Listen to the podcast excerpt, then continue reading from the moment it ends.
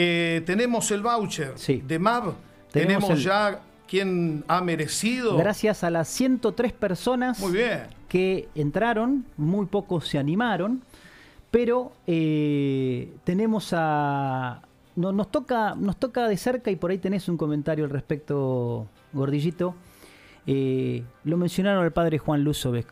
Entonces me, me parece que el premio por lo que escribió Juan Julio Totalmente. Romero va para, va para el padre Juan. Un, nadie, un desconocido, un tipo que, que hizo mucho por abajo también, ¿no? Eh, lo, lo dijo el, el padre Juan Camolina también. Así que me parece que Julio se lleva, Julio Romero, escribinos por privado, por redes, para ver cómo haces para retirar el, el voucher de MAV, el pase libre para, para aeróbica, para danza, o si querés para tu hijo, para tu sobrino, para alguien cercano a vos, que sea un joven, un, niño, niñe, que tenemos un mes gratis en MAV, agradeciéndole a Mariela Sánchez y a Raúl Lava por, por por ser parte de, de estos nadies también y por sumarse a una propuesta distinta que vamos a hacer a partir de todos los sábados a las 10 de la mañana por FM de la Cuenca 107.5. Julio, ganaste, ganaste el, el voucher de MAP. Escribinos por privado para ver cómo te haces de él.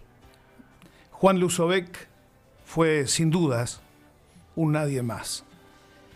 Hace pocos días conmemoramos, recordamos lo que sucedía en la Argentina durante la última dictadura. Hicimos un ejercicio de memoria. Tenía 15 años cuando estaba en la pileta del complejo deportivo municipal. Cacho, yo. Cacho Pardo. Una llamada telefónica me dijo que se llevaban a mis viejos. Raudamente mojado. Se lo llevaron los militares. Casi dos años mi viejo. Adentro. Con la pata en la cabeza. Con simulacros de fusilamiento. Habla. ¿Quiénes son los terroristas? Soltá. Si sos buchón te premiamos. Mi mamá estuvo casi la mitad del tiempo. Durmió muchas noches en Bombachi y Corpiño en un baño. Yo sé lo que se siente. Juan, el padre Juan, se arriesgaba iba a ver a los milicos, a Comodoro. Estaba el comando, ese edificio tan imponente. Y los convencía que van a ser terroristas si yo los conozco. ¿Qué van a ser subversivos si casi no es peronista?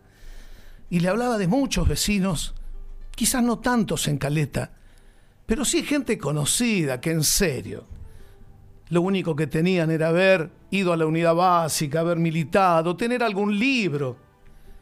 Y Juan, con su humildad, ayudó mucho a que algunos de esos muchachos en aquel entonces no la pasen tan mal. Por eso me parece que el nadie, que el hombre del trabajo colectivo, el sentipensante de hoy, sea nuestro recordado reverendo Juan Luzovec.